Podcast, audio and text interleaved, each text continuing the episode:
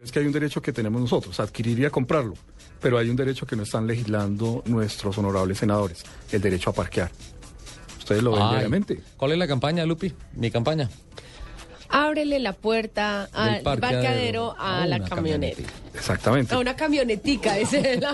Porque tenemos el derecho a comprar el vehículo, a pagar los impuestos, aunque tengamos restricciones, como, como se habla, lo usamos 365 días al año, el vehículo no, pero pagamos los impuestos de 365 días al año. ¿Ahí incurren Debería prorratearse. ¿Ahí, ahí incurren en un delito? Porque están coartando mi libertad para sacar ese carro. Pues básicamente yo no lo vería como un delito como tal, lo vería como una violación al derecho constitucional a la movilidad que tenemos todos los ciudadanos. ¿Por qué razón?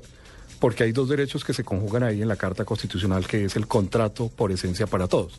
El contrato dice, tiene derecho a la propiedad privada, es decir, a adquirir sus vehículos, a, pagar unas rentas, unos impuestos, unas tasas, unas contribuciones al Estado para que este Estado está en la obligación no solo de garantizarnos el derecho a la movilidad, sino de mantener las vías en condiciones aptas para la movilidad. Lo reconocemos en países como Argentina, como España, como Estados Unidos, que por un accidente de tránsito nosotros fácilmente demandamos al Estado para que nos repare por ese daño que nos ha causado. En Colombia vale la pena preguntar si eso se está cumpliendo cabalmente. Pero se, lo nada. pongo, se lo pongo en otras palabras. No, me- no hablemos de este tema porque es que a mí se me empieza como a y saltar no, el taco. no, y no va, no va a poner el proveedor y a cargar. No, no. No, no, no, yo ya dije que eso no. Acuérdense que No. nosotros lo, lo cambiamos por un... No, tampoco, el no, tampoco. Doctor Rubio, usted mete el dedo en la llaga. No, Porque yo pregunto, voy en mi carro por una, por la autopista. Sí.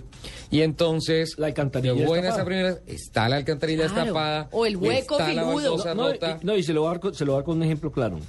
Frente por la autopista norte, frente al éxito, hay una alcantarilla que lleva años, años de los años destapada. Sí. La tapan y vuelven y se roban la tapa. Sí, pero mi, Y ahí casi se mata un compañero mío hacia allá es donde voy. que iba en motocicleta. Es una obligación del Estado Hacia allá vía. cayó, que tuvo múltiples Yo fracturas. Evito esa alcantarilla destapada, evito el hueco, el cráter que hay en la vía, muevo el volante bruscamente y entonces atropello, tumbo al señor de la moto que va al lado o me voy contra el andén y atropello a algún peatón. Entonces, entonces ¿a quién le protesto?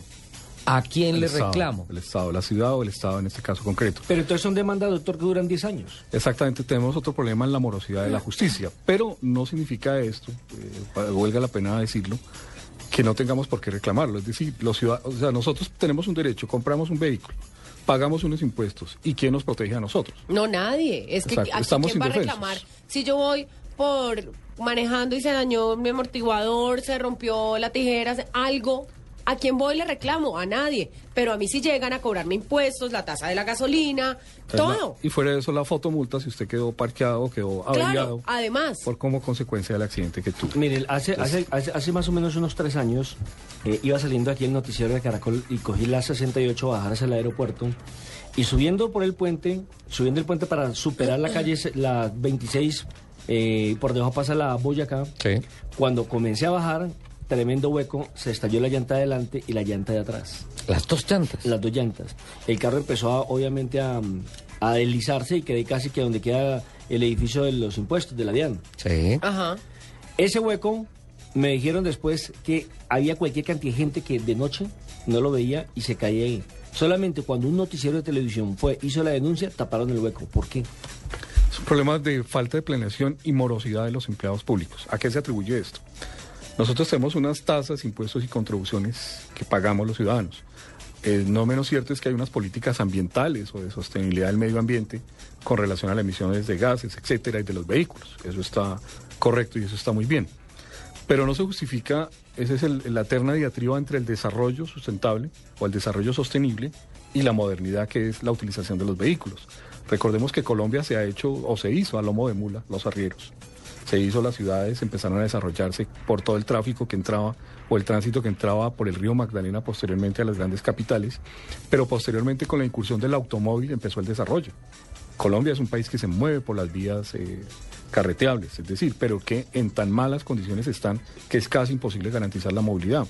En el caso nuestro de Bogotá o Medellín o Cali o cualquier ciudad principal, salir un fin de semana a una ciudad de destino, llámese Fusagasugá, Girardota, etcétera, es casi lo mismo que estar atrapado en el centro de la ciudad. Es decir, no hay garantía para que el ciudadano pueda ejercer su derecho a la movilidad. ¿Qué significa esto? Que el derecho a la movilidad garantiza los otros derechos. ¿Cuáles garantiza? El derecho al trabajo, a poder venir, en el caso de los periodistas, a cumplir con su deber informativo. En el caso de los profesionales, ir a laborar. En el caso de los estudiantes, ir a su universidad. En el caso de la seguridad, quien lo creyera, de la seguridad humana, de poder asistir a un hospital para que lo salven o lo curen. Usted sabe la- el, el drama que es una ambulancia transitando, recoger un accidente o una persona para trasladarlo, no le estamos garantizando ese derecho a la salud, Y, y por eso, implícitamente. y por eso los multan. Y fuera de eso hay sanciones para eso. Hay sanciones, como le ocurrió recientemente a un paciente que la ambulancia tuvo que parquear mientras lo bajaban y lo entraban en, en- en la camilla y sancionaron la- al de la ambulancia. Y otra cosa en, en materia de movilidad que usted hubiera notado, Asensio, es el tema, eh, ¿cómo se llamaría eso, Lupe? Las colombianadas. Hacemos un, hacemos un gran puente, hacemos un gran puente y dejamos a la final del puente o a la entrada del puente un gran hueco. ¿Qué significa esto? Sí, total. que lo que íbamos a hacer para acelerar la movilidad, para generar las condiciones de movilidad en la ciudad, por falta de sincronización con las entidades de empresas públicas, el caso de Bogotá, con las empresas de, de acueducto, las empresas de teléfono que rompen las vías, hacen alguna reparación, dejan eso botado, no hay una sincronización en el tema. Y la Secretaría de Movilidad, que hoy en día no tenemos en el caso de Bogotá, y esto es una crítica constructiva a la ciudad porque todos pagamos impuestos, no tenemos un secretario de movilidad, no sabemos las políticas públicas en la torno a la movilidad. Coronado. No tenemos una, una, un secretario que trace las políticas. Entonces, en torno a eso... Además que es un puesto muy inestable, doctor. Porque precisamente el tema de movilidad es una palabra que no conocíamos. A nivel constitucional, por ejemplo, si ustedes revisan, la palabra derecho a la movilidad no existe. Es una palabra, una sección que se ha ido creando por las mismas condiciones modernas o de otros países que ya hablan del tema de la movilidad, como los europeos o los americanos que empiezan a hablar del tema de, cómo movernos y es un derecho. La gran pregunta que se va a hacer es, eh, o que se debe hacer el país en unos años, aparte de todos los grandes problemas que tenemos, la reforma a la salud, la reforma a la justicia, etcétera, etcétera, es cómo se va a garantizar el derecho a movernos, a la movilidad. Las cifras lo indican, el récord de automóviles que van a llegar para estos años, el récord de motocicletas. Nosotros vamos a tener a contar con 14 millones de, motocicle- de motocicletas a, 2000, ca- a 2015. Se están vendiendo más de 600 mil motos años cero kilómetros. ¿Qué significa esto? Que vamos a tener, o ya está una legislación en el plan de desarrollo, pero vamos a tener que tener una legislación especial para aprender, sobre todo tener una cultura vial para movilizarnos en motocicleta, porque es la misma necesidad que hace a las personas a buscar un motivo. Ya no se pueden montar en un sistema masivo de transporte, llámese Transmilenio, Transcaribe, etcétera. Tienen que cumplir con sus horarios, pues necesariamente por necesidad buscan adquirir una motocicleta o un vehículo para poder cumplir con su agenda eh, económica y poder satisfacer sus necesidades.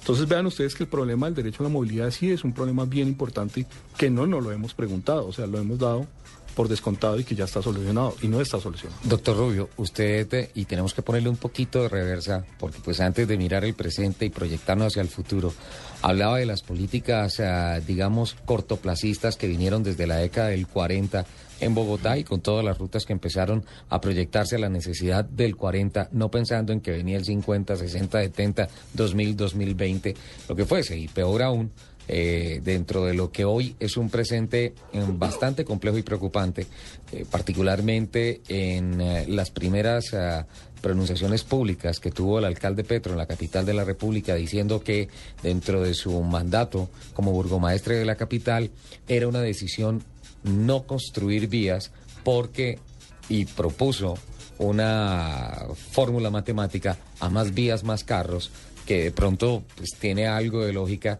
Sí, pero nadie va a impedir que sigan Pero, vendiendo carros. pero exacto, en la práctica se siguen vendiendo más de 300 mil unidades al año, se sigue moviendo mucho la industria del automóvil. Obviamente es una industria que, que forma parte de los dos grandes aspiracionales del ser humano en el planeta, en donde sea. Uno, tener casa, otro, tener carro.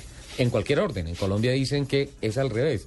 El primer aspiracional es tener carro y tener un muy buen carro. pues es que, más la fácil, pues es, que, Grupi. es que en nuestro país es más fácil comprar un carro con- que una casa. Sí, claro, claro. en, claro. cuanto a créditos, y eso es por mucho más créditos fácil. Y todo esto. Entonces, vienen pasando los años, doctor Rubio, y nunca hubo una, reacc- una reacción. ¿Por qué pasó desde el punto de vista político eso? Pero aventurarnos en ese análisis, mm, ¿qué podríamos hacer o decir? El tema de la falta de planeación de políticas públicas en torno al automóvil. Porque recuerde usted que eh, el tema de movilidad es nuevo. El tema de movilidad es contemporáneo, no es un tema. Antes se hablaba del derecho a tránsito o el derecho de transporte. Es decir, y generalmente cuando involucramos el derecho a tránsito o a transporte lo involucramos es a la maquinaria pesada, es decir, a los camiones, a los tractocamiones y al servicio público como son los buses. Que entre otras tampoco hay políticas claras con relación a Tampoco hay porque ustedes ya revisarán acá lo lo ha establecido en los diferentes medios noticiosos y en especial esta cadena, el tema de la matriculación o del registro de tractomulas que está por fuera del sentido, es decir, hay un problema con las licencias. Segundo tema, se desplazaron otras medidas de transporte, ¿cómo fueron?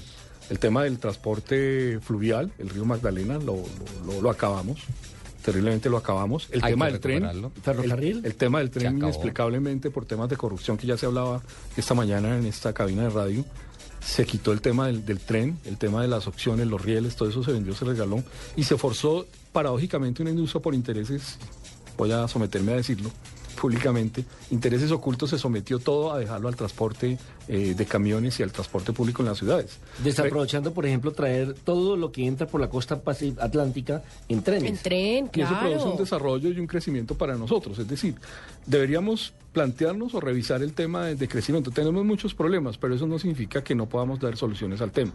Porque si somos un poco más creativos, más ingeniosos nuestros políticos, nuestros honorables representantes y en fin toda la clase política que fija las políticas en materia de transporte y movilidad, ya no solo se habla de transporte, porque transporte es el tema de mercancías, que es un ítem de desarrollo, como bien lo anotabas con la firma de los tratados de libre comercio, vamos a tener una avalancha importante